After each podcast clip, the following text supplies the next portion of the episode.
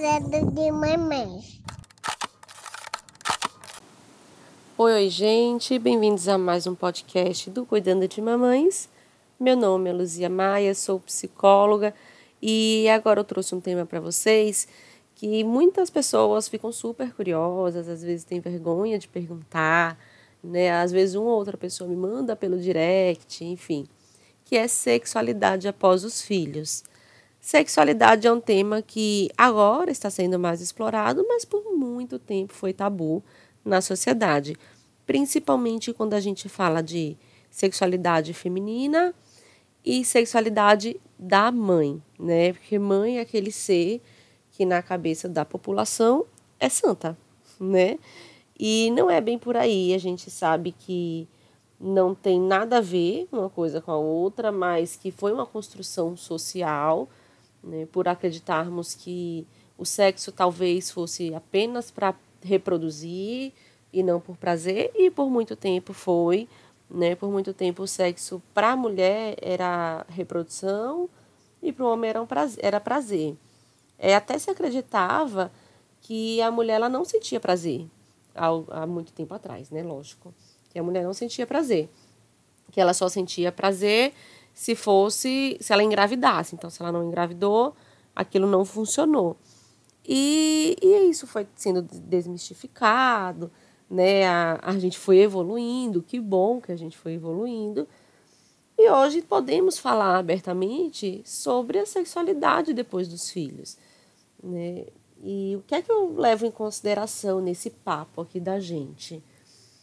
Primeiro, é, se a mulher ela quer, né, se ela está sentindo vontade, se ela não está sentindo vontade, né? Se o, o parceiro, a parceira, enfim, a pessoa que está com ela está na mesma sintonia, né? Se eles compreendem o que é sexo, né? Se eles compreendem, opa, peraí que a Siri está falando aqui comigo.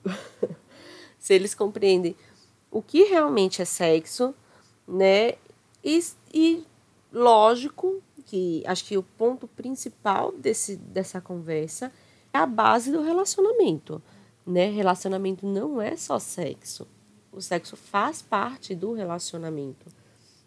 E aqui eu tô trazendo numa ótica de pessoas comprometidas, mas assim, é preciso levar em consideração também que nem toda mãe é casada, né? É, bem pelo contrário, na verdade. Mas eu tô trazendo na ótica de pessoas comprometidas. Então, é, a, acredito que a base do relacionamento ela é o que vai dar um, um mais ou menos um parâmetro para a gente. É um, é um relacionamento que é respeitoso, né? é um relacionamento que, que há um diálogo aberto, que eles compreendem as, as fases, né?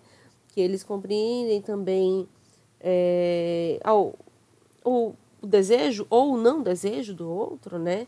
Se for um relacionamento que tá mais ou menos bacana em tudo isso, é muito mais fácil que a sexualidade após os filhos seja bem resolvida, né? Outra coisa também que eu sempre falo é que para a mulher sexo não é não é na hora só, né? O negócio começa no bom dia. Então, muitas vezes o casal não tá num relacionamento bacana, é, tá na correria do dia a dia, cheio de boleto para pagar, filhos, né, que choram bastante, que demandam bastante. E no final da noite, às vezes o parceiro, enfim, a parceira, é, espera que a mulher tenha um desejo, né, tenha, é, tenha vontade de transar. E dificilmente ela vai ter assim. Né? Às vezes, durante o dia, não teve uma palavra de carinho, não teve um elogio, não teve uma mensagem, não teve um, um bom dia, né? Dificilmente essa mulher no final do dia ela vai querer transar, né? É comum que a gente veja esses casos, né? É, enfim, é, é frequente, né? Mas não era para ser normal. É frequente que a gente veja esses casos e quando a gente percebe a mulher está se sentindo sobrecarregada, a mulher ela está sentindo que falta um pouquinho de carinho, que falta uma atenção. E o homem às vezes acha que tá tudo ok, né? Os filhos, eles chegam como um fator a mais de, de cansaço, muitas vezes, né? Porque criança do, é, dorme pouco, né? Quando é pequenininho, acorda a noite toda. E aí a gente leva em consideração também se a mulher estiver amamentando, tá, gente? É muito comum que durante a amamentação, desculpa, que durante a amamentação a mulher não tenha não tenha desejo, porque a amamentação ela já libera hormônios que, que são ali como comparados com os, com os hormônios da relação sexual. Então é muito comum que a mulher não tenha desejo. O corpo dela entende que já está tudo bem, que já está tudo ok e que ela não precisa de mais. Então, se ela estiver amamentando, por exemplo, é, ela pode não ter desejo, né? E se não tiver, os filhos já tiverem maiores, é, eu, eu acho que a principal coisa que a gente tem que pensar é se ela está cansada, se ela está se sentindo amada e desejada por essa pessoa. Né? É muito fácil a gente falar que mulheres depois de filhos não, não querem transar, mas dificilmente alguém para para olhar para esses aspectos. Mas é sim possível ter uma vida sexual bacana mesmo depois de filhos, né? O o que eu penso em relação a, a, a mãe né, com filhos pequenos e a relação sexual. Às vezes se torna difícil porque dormem ainda no mesmo quarto, né? Que é uma opção, é uma opção bacana, é uma escolha do casal, mas que às vezes esse casal não é tão desinibido ainda de ir para outro cômodo, ou não tem um outro cômodo viável para isso, não tem momentos, enfim. Né? A gente tem que pensar nisso, tem que pensar também que sexo não é só penetração, né? Muita gente fala, ah, não estou mais transando, né? Não, não, não tá rolando mais sexo na minha casa, mas estão considerando que não está havendo penetração. A depender do tempo que essa pessoa esteja num pós-parto, por exemplo, ela pode estar tá com dores, ela pode estar tá com desconforto, até um receio mesmo, né? Que geralmente a mulher fica com esse receio da penetração. Mas sexo não é só isso, né? Os carinhos, né? As carícias, tudo isso é sexo também. Então, tá difícil? Poxa, tive filho, já tem seis meses, um ano sei lá, e não, não tá rolando esse essa vontade de transar, preste atenção em tudo isso, né? Se você tem qualidade no seu relacionamento, se você tem um ambiente que você consiga realmente transar, né, dentro de casa, porque não dá para transar com os filhos no quarto. Se você tem algum tipo de insegurança, se você se sente cuidada, né? Pensa se você não está considerando que a relação sexual é só a penetração, porque se você estiver considerando isso realmente, o, o, a quantidade de, de vezes que você vai considerar que transou é muito menor do que poderia ser simplesmente com uma carícia, né? Uma outra coisa, se pensar, muitos casais eles perdem esse esse contato, né? De se abraçar, beijar, fazer um carinho, um cafuné na cabeça, enfim. E isso também colabora para uma relação sexual mais difícil, né? Vamos dizer assim, mais difícil não, mas talvez mais esporádica, né? Porque o contato, ele faz também ter prazer, né? Ter ter vontade, ter intimidade. Muitas vezes o casal perdeu a intimidade porque vem filhos, né? A gente cansa, começa a revezar, talvez quem vai ficar acordado, quem não vai. Aí o filho dorme na cama, no outro dia você tá morta, né? Ele tá morto. Eu tô falando ele aqui, mas enfim, qualquer configuração familiar, tá?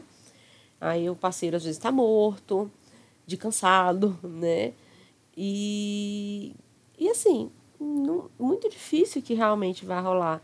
É preciso ter conexão, é preciso ter paciência, é preciso ter intimidade, né? Com tudo isso, com a rotina, a gente foi perdendo a intimidade com as pessoas.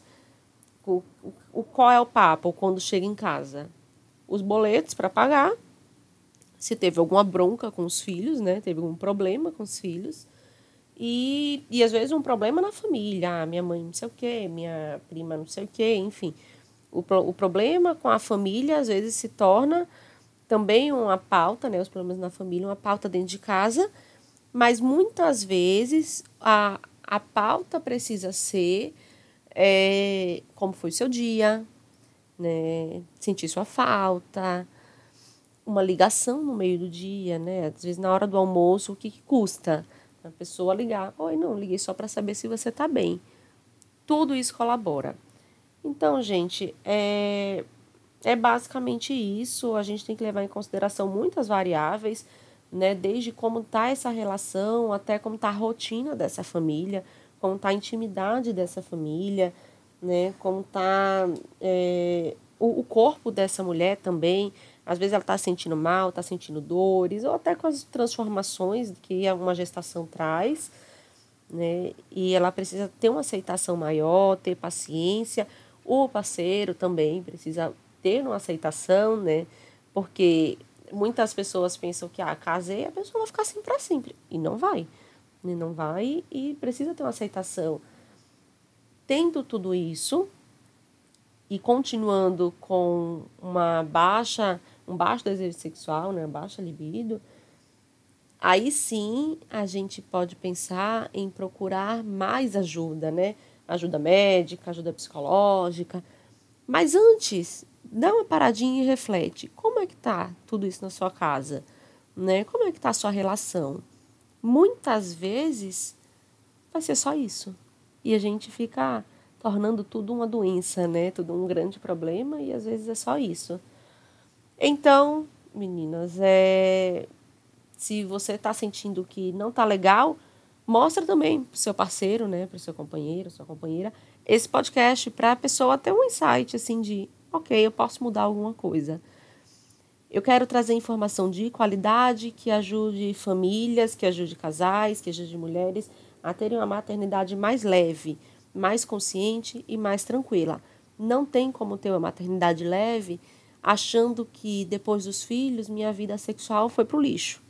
Não tem como ter uma maternidade mais tranquila achando que depois dos filhos meu marido me olha diferente porque eu engordei, eu tive estria estrias, não tem como, né? Então, use esse podcast como realmente uma informação de qualidade e eu espero que te ajude ou ajude suas amigas, compartilhe com elas, que eu tenho certeza que muitas mulheres precisam ouvir isso e seus parceiros, né, suas parceiras também. É isso e um beijo.